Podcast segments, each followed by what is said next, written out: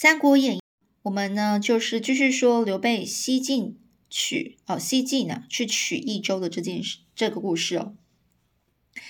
这刘备呢，就是呃，就是得到了这个呃马超这个呃非常勇猛的将军哦，如虎添翼啊，在赵云、王忠取下这个绵竹之后呢，由马超率率他的军队啊直奔益州城下。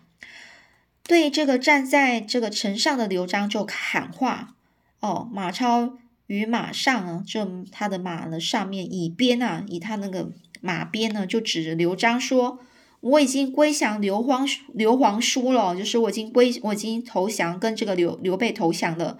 公今已无无外援哦，请纳土拜降，以免生灵涂炭。也就是说，已经到了益州城下了，然后这个。他就只能对着这个这个马超，就对着这刘璋说：“我就已经投降刘备了，那你呢，也没有什么其他的人可以来帮你了，你干脆就纳土献印哦，就是纳缴交你的领土啊，然后把你的国印交给这个刘备吧，以免生灵涂炭哦，以免就是百姓受苦啊，又要战争嘛，那里面城里的百姓一定非常的非常的呃，就是受苦吧，就是呃，可能会有受到伤害。”这刘璋呢，整个是面如土色哦，整个惊讶的面如土色，气倒于城上。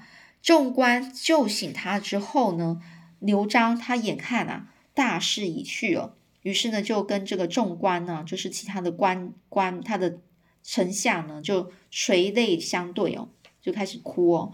第二天，刘璋就出城投降，刘备进入城中，百姓整个是。香花灯烛哦，迎门而接，已不再有任何抵抗。也就是说，城中的百姓呢，也都非常的欢迎这个刘备。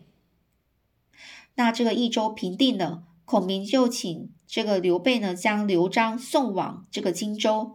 刘备就犹豫啊，觉得自己才刚得到了益州，不应该狠心赶走刘璋啊。可是孔明就告诫刘备，刘璋之所以会失去基业，也就是说，他为什么？会失去他的土地哦，领土呢，是因为他得政不举，又意志薄弱啊。也就是说，他呢并没有施行德政哦，然后意志薄弱，就是他又不够坚强哦。主公此时如果妇人之仁，临事不决，此土难以长久。就说刘备啊，如果你再这样子不忍心这个妇人之仁哦，这样不忍心哦，然后遇到事情你又不赶快去。做决定啊！你这样子，你这个就算你得到这个益州这个领土哦，这个地方你也没办法长久的可以可以就是拿就是拿呃就是占有这个地方哦。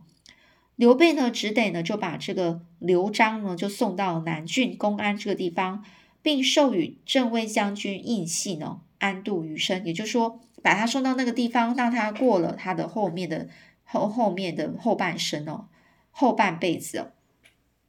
也算不错了，有给他就是一个一个政府的印章，然后呢，让他做一个将军的名字哦。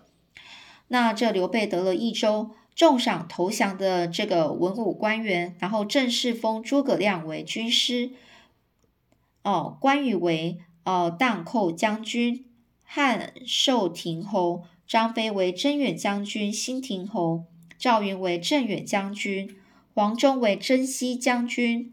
魏延为扬武将军，马超为平西将军，哦，等等等，一般文武官员呐，都是接受到这个呃这个刘刘备呃所封的这个奖赏哦，然后呢，又杀牛宰羊的大享士卒哦，开仓赈济百姓哦，军民整个大悦，也就是说，他呢就。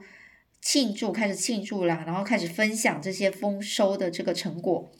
诸葛军师呢就拟定了这个治国的条例，四十一州，然后分兵政府哦，政府分兵政府就是分这个嗯安定啊，是因为要给予安定嘛，那就把这个兵啊分散在四十一州哦，然后呢，并抚恤物资帮助哦给这。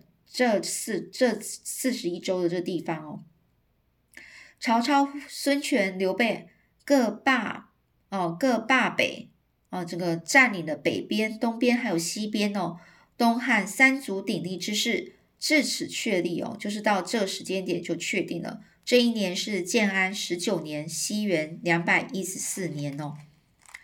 那在这其这个途中哦，这在刘备取得益州之后呢，呃，就想要做就是安定百姓。当时候天下除了曹操、孙权、刘备之外呢，汉中那一带则是为张鲁所所就是占领哦。所以那时候就是呃，刘璋啊，本来就是要请这个张鲁呢。帮他就是一起去攻打刘备嘛。那这个张鲁的这个张鲁有一个就是呃猛将啊，也就是当时候这个猛将是陈马超嘛。那马超已经就投降了这个这个刘备了，所以呢，这个张鲁呢还是在那边那时候所盘踞的那个地方。然后曹操呢，这时候就。趁这个时间派兵呢去平定了这个汉中哦，也就是张鲁所所本来的那个地方哦，盘踞他去占领的那个汉中的地方之之后呢，被曹操给占领了，由曹洪呢就是呃整个去呃算是守城哦，西川跟通东川哦，东川也就是这个汉中这一带，呃唇齿相依哦，对刘备来说呢，汉中。为这个曹军所得呢，简直就好像芒刺在背哦。也就是说，他这个他的这个属地呢是在呃西川哦，那东川呢那部分呢就是呃被曹操所占领啊。他觉得这样子对他来说，这刘备的对对刘备来说实在是太危险了，随时都有可能会攻打下来哦。刘这个曹操呢，这阵营呢，曹洪呢就受命了，就是。呃，接受任务就是到这个汉中哦，他呢，他就派这个张合呢带领军队攻取由张飞镇守的这个巴西这个地方哦。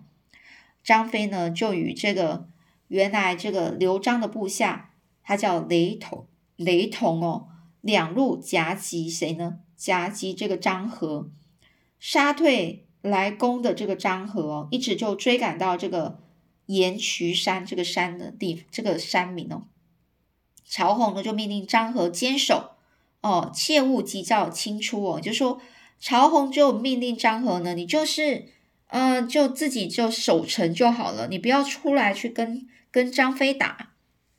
第二天呢，张飞来到到来到张合的寨下哦，就是像之前一样哦，叫战哦，就是在那边骂张合呢，在山上啊大吹大擂的，就是饮酒。哦在那边喝酒，张合在山上喝酒，他就不想把下山去跟张飞打哦。那张飞就命令这个将士啊，就在那边骂骂张合。张合呢是仍然是就喝酒，不想要出去跟他攻呃一起打正面对打。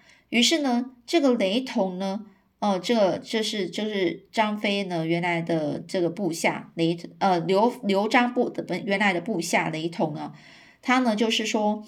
呃，想要就是率率领自己的军队上山哦，去跟这个张合一起对打。这忽然之间啊，在上山的这个途中呢，山上啊，炮石哦，就是石头那种很大的石头滚滚而下，打的雷同啊，不败即退啊，哦呃，就是呃大败即退，就是他整个都输了很惨哦，赶快就退退兵哦。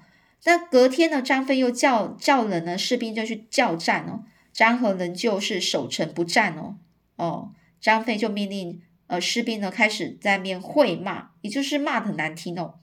张合也在山上啊，整个就骂来骂去哦，就就是不肯下山，就对，这两个人就在骂来骂去，张飞就无计可施啊。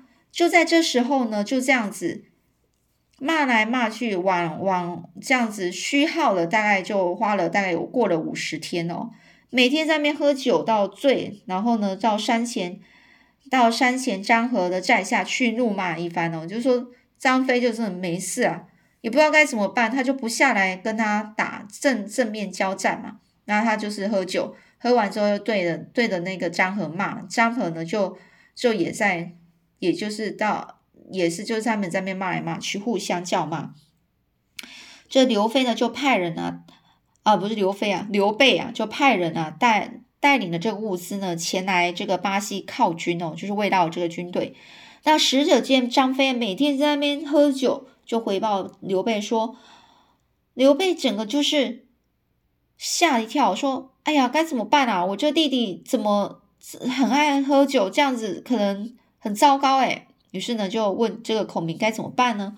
这孔明呢，就诸葛亮呢，就说啊啊，原来如此啊，就怕前方没有好酒啊，成都加难极加量啊极多，可将好酒五十瓮哦，以三辆车专载送到前方，让这个张飞将军喝个痛快。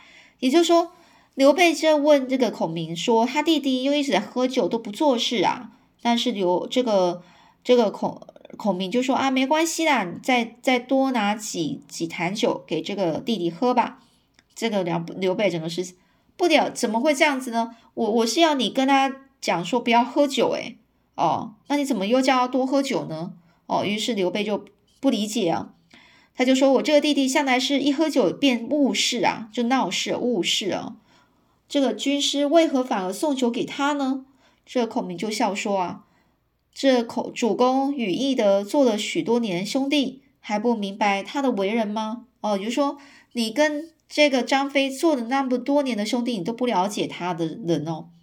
其实呢，这个翼德啊，一向刚强哦，但是日前收川的这时候呢，却能够以仁义劝降严颜哦，这已经不是当日的勇夫所能够做到的了。也就是说，你的弟弟呀，已经变了。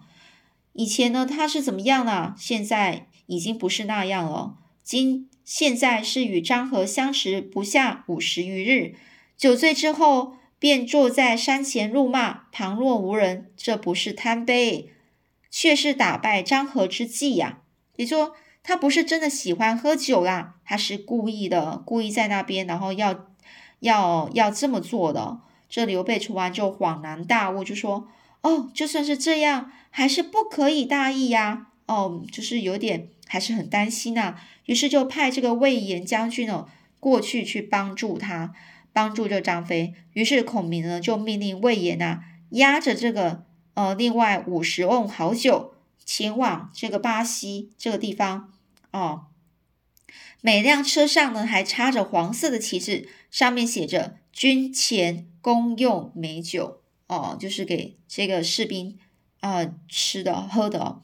这魏延哦，领酒来到了这个盐渠山张飞的寨中哦，传报主公四酒，就就在面跟他讲说，哎，这刘备要给你的啦，哈，送你的哦。那张飞就很开心呐，吩咐魏延、雷同各领一支人马哦，也就是说很开心呐，就吩咐魏延还有雷同啊这两个人呐，各领一支一支军队。分左右埋伏啊！一见到军中红旗升起，便各自进兵哦。同时却叫人把这个酒呢，是排列在帐帐下，也就是他睡的地方啊的附近啊。然后命令军士兵啊，大张旗鼓的在喝酒。有探子啊，将这张飞新得美酒的事情报上山来哦。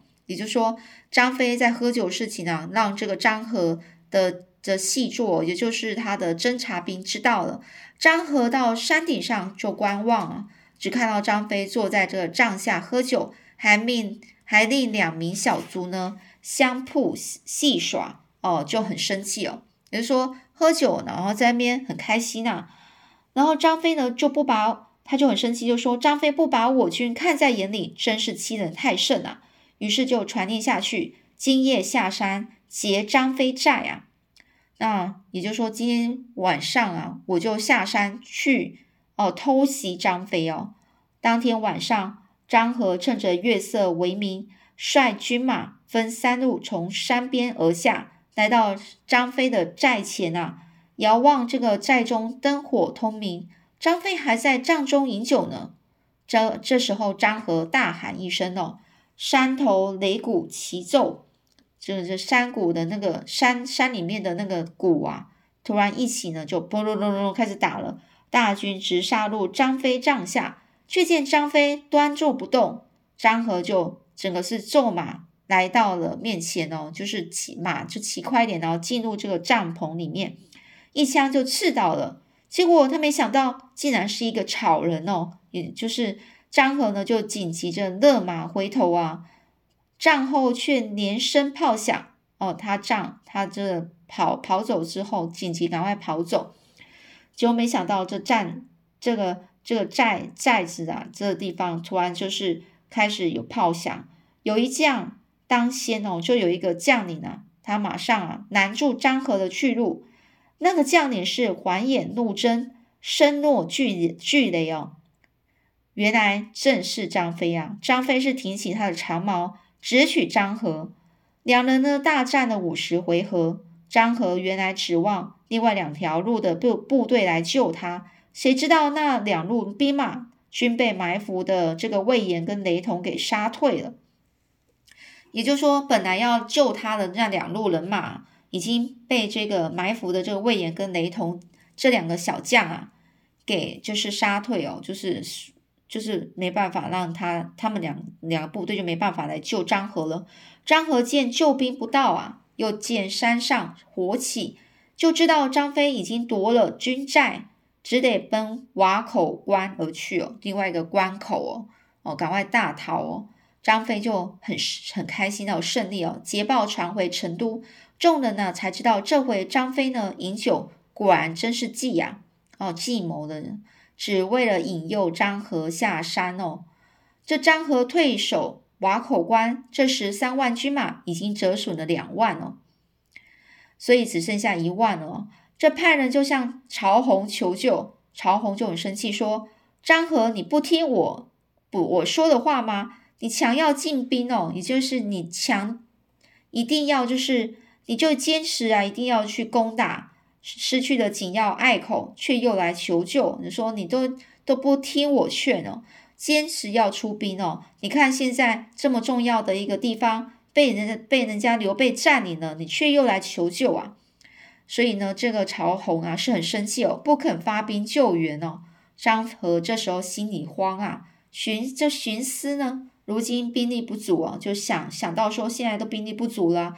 就只能靠智取哦，就是用他的智慧、聪明哦去想一下有什么方法。于是呢，就定下计策，吩咐这个士兵呢，我呢就诈败，我就假装失败，张飞一定会来追赶。你呢就截断他的归路吧，哦，截断就让让他不要再回去哦。这当日呢，张合呢就引军前进，遇上这个雷同，两方呢，哦，雷同就是因为小将哦。两方啊是战不过，嗯，战不过几回合呢，张合就败走，就失败了。雷同赶来呢，忽然有两路军马从左右突袭，截断了回路。张合掉头回来，一枪刺死雷同。也就是说，这个雷同啊，就是，呃，这个应该说张合呢，就是做出一个陷阱啊，嗯，让这个故意失败，让这个雷同呢去追他哦。那之后呢？追到一半，雷同呢就遇到了这个埋伏在左右的这些呃士兵，然后呢就不能让他回去，就一起这个张合又马上掉头回来，然后一枪刺刺呃刺死雷同这个人这个将军哦。雷同部手下败军啊，回报张飞，张飞整个非常惊讶震惊哦，立即领军啊前来向这个李军啊领军前来向张合叫战哦。张合故技重施啊，仍然是诈败哦。张合就说：“好，那我就用就是上上司的方法，我就故意失败。”张飞，但是看到张飞却不追赶过来，张合又回头来战，不过几回合又败走。张飞已知道这是一个计谋，于是就收军回寨哦。那张飞收军回寨之后，他该要怎么做呢？才能够把这个张合给处理掉呢？我们下次再继续说喽。